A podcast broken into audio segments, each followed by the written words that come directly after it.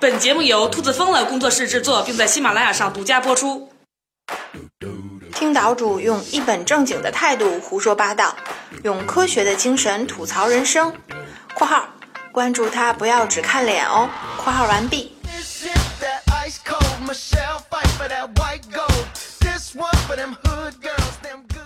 大家好，上期结尾的时候啊，我跟大家说呢，我们要去俯视亚洲，尤其是东亚，去看一看中国传统文化的影响。为什么要通过这样的角度去看中华传统文化呢？这个呀，其实正是孔老夫子给出的主意。想当年他生活的年代呢，周王室没落，虽然名义上还是天下共主，但是啊，各地都有自己的土皇上，谁也不再拿周王当回事儿。甚至呢，有些诸侯啊，还公然使用皇家的仪仗。孔子就觉得这太不像话了，是可忍，孰不可忍？但是呢，同时他也发现呢，在中原大国已经丧失了礼仪。却在周边小国保存得很好，所以啊，孔子就准备离家出走了。正所谓是道不行，乘浮浮于海。也就是说啊，如果中原实在不讲礼仪了，那就弄条小船呢到海外去。当然了，这估计是气话了。孔子真正的意思呀，应该是说啊，如果有一天呢，我们忘了传统文化的价值和形式，那就到周边去看一看，也许呢还能找回一些失落的文明。这就叫礼失求诸也。我们没法知道孔老夫子啊说这话的时候的真正的心情了。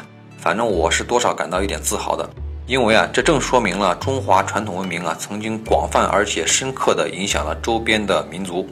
早在一千多年前呢，日本人就乘坐着帆船来到中国，学会了汉字啊、中医、佛教、书法，还有建筑。唐朝的高僧啊鉴真就曾经六次东渡日本，被称为啊日本文化的大恩人。到了万历年间呢。明朝军队啊，水陆并进，开赴朝鲜半岛，并且帮助朝鲜打败了丰臣秀吉的军队。儒家文化呀，从此在朝鲜半岛受到尊崇。而被称为朝鲜儒学泰斗的李晃，继承的呢，正是王阳明的心学。后来呢，才开创了退西学派。再等到清朝呢，闽粤两省的大移民，以个人和家庭为载体，使中华文化呀，在整个东南亚遍地开花。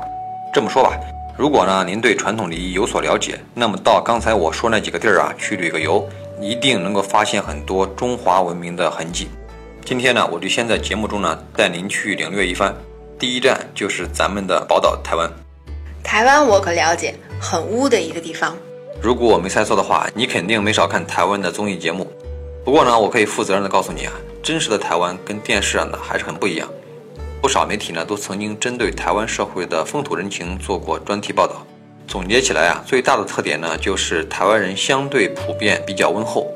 无论是生活在台北的知识分子，还是台中和台南的原住民，你还是能看到很多人呢都是举止儒雅，待人和善。肯定是人家教育的好。我听朋友说那边的小学生都读四书五经。我同意，肯定和教育有关。但是呢，我认为还有更深层次的原因。不然呢，你没法去解释那些大字不是一个的老太太呀、老先生为什么也是温文尔雅的。要我说呀，民间传统才是根源，尤其是祭祀系统。《左传》里边说过：“国之大事啊，为祀与戎。”什么意思呢？就是说自古以来，一个国家最重要的事儿，除了打仗就是祭祀。现在啊，咱们可能都不大重视祭祀了，很多家庭啊，顶多都是清明节扫扫墓、烧一烧纸。但是呢，在台湾呢，中国传统的祭祀文化呀，还保存的比较完整。比如说婚礼，尤其是台湾中南部的乡下婚礼啊，首先呢必须祷告上天，其次呢则是拜祭祖先，最后才是吃饭喝酒。我所说的祷告上天啊和拜祭祖先呢，可不是咱们熟悉的鞠躬行礼、一拜天地、二拜高堂那么简单。他们这套礼仪啊还是非常隆重的。我曾经看过一位啊出生在台南的作家写的一篇文章。其中呢，就有对乡下婚礼的描写。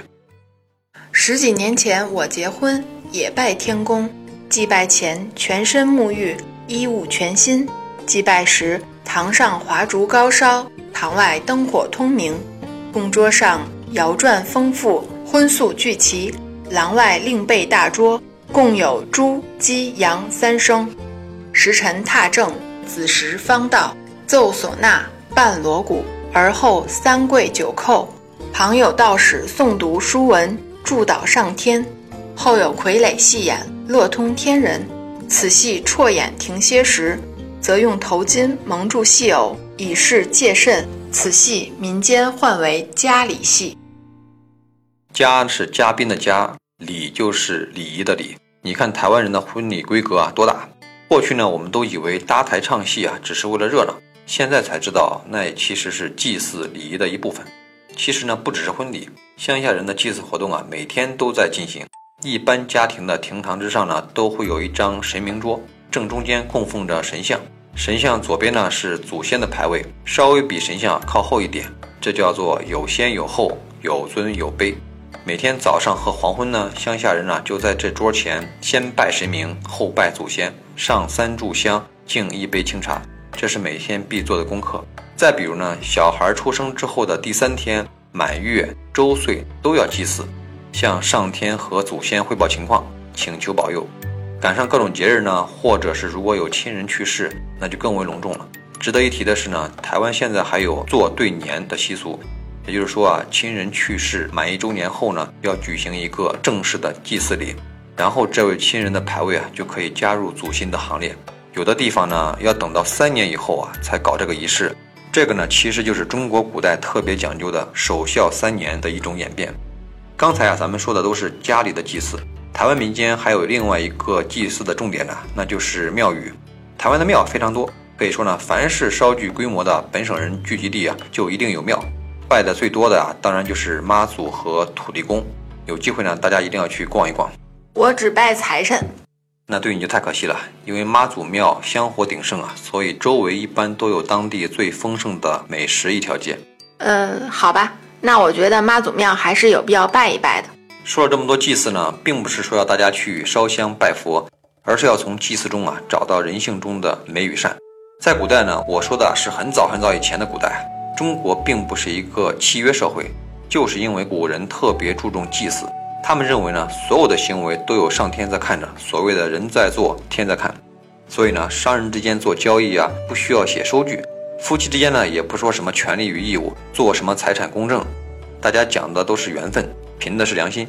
到了后来呢，春秋战国时期啊，动不动啊就搞什么会盟，大家要歃血、饮酒，还要执牛耳、立字据，也是一大套仪式。但是啊，还是说翻脸就翻脸，该怎么打呢，还是怎么打。这其实啊，就意味着中国的祭祀文化呀，那个时候就已经开始衰落了。所以呢，孔子才说那是一个礼崩乐坏的时代。说完了台湾呢，我们再到日本看看。过去啊，不，其实现在还是啊，我们经常管日本叫小日本，那也是跟咱们比起来。如果放到全世界范围来看呢，日本的国土面积能排到第六十二位，至少呢比英国和德国大，所以说呢也不算太小。日本这个国家和咱们中国的历史渊源呀，那可就太深了。近代的战争纠葛呀，今天就先不提了，今天只说两国之间的文化交流啊。在今天节目一开始啊，我就提到过呀，什么文字啊、中医、佛教、书法、建筑啊，那都是日本人跟咱们学的。这些大的文化板块啊，我就不细说了。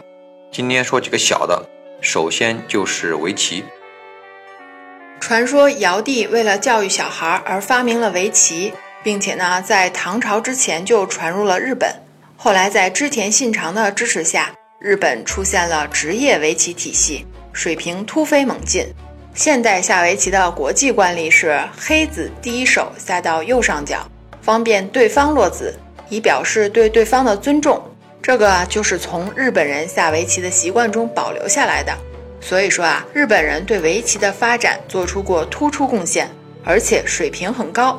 不过呢，从最近几年的形势来看嘛，还是咱们中国围棋比较厉害。二零一三年。世界围棋界一共产生了七个个人赛冠军，全都是中国人，而且啊是七个不同的人。还有呢，就是相扑，这个呀很难想到，但它其实也是中国的传统体育项目。唐朝的时候呢，称之为绝底，后来呢传入日本，成为神道教的重要仪式。到了十七世纪呢，开始职业化，现在呢已经成为日本的国粹之一了。吃的方面有吗？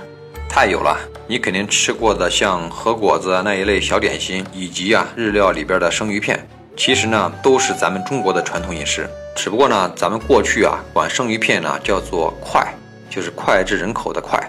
孔子就说呢，食不厌精，脍不厌细，指的呢就是生鱼片啊切得越薄越好吃。上面说的这些啊，看起来好像和今天的主题关系不大，但其实一点都没跑题。在中国古代，吃饭有吃饭的规矩，下棋有下棋的讲究，但这些都是礼仪文化的分支，处处啊都体现着中国人的人生态度。而这些呢，对于日本的文化呢，就产生了非常持续和深久的影响。最后啊，咱们还是要再说一下韩国。据我所知呢，韩国的历史学家呀不一定会说汉语，但是啊一定精通汉字，尤其是中国的繁体字。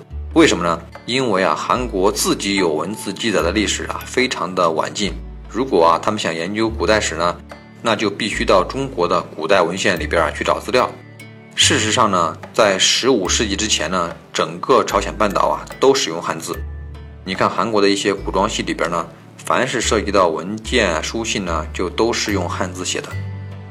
这个我可知道，韩国人拍过一部历史剧叫《渊盖苏文》，还把毛泽东的《沁园春雪》整到隋炀帝背后的屏风上呢，那文化水平杠杠的。这个确实没文化，错误的有点低级。但是呢，也可以理解，因为啊，今天的韩国人认识汉字的已经很少了。不过呢，这并不代表啊，中华文化对他们的影响已经全部消退。最典型的一个证据呢，就是韩国人的民间节日啊，跟咱们中国呢几乎还是一模一样的，既有春节，也过中秋。区别呢，就是我们过中秋啊，讲究的是阖家团圆，而韩国人呢过中秋是以祭祖为主。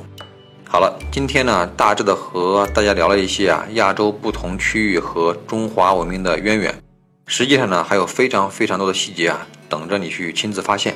下一期呢，我们将回过头来啊，用一个新的视角啊，看一看咱们自己的文化脉络啊是怎么发展的。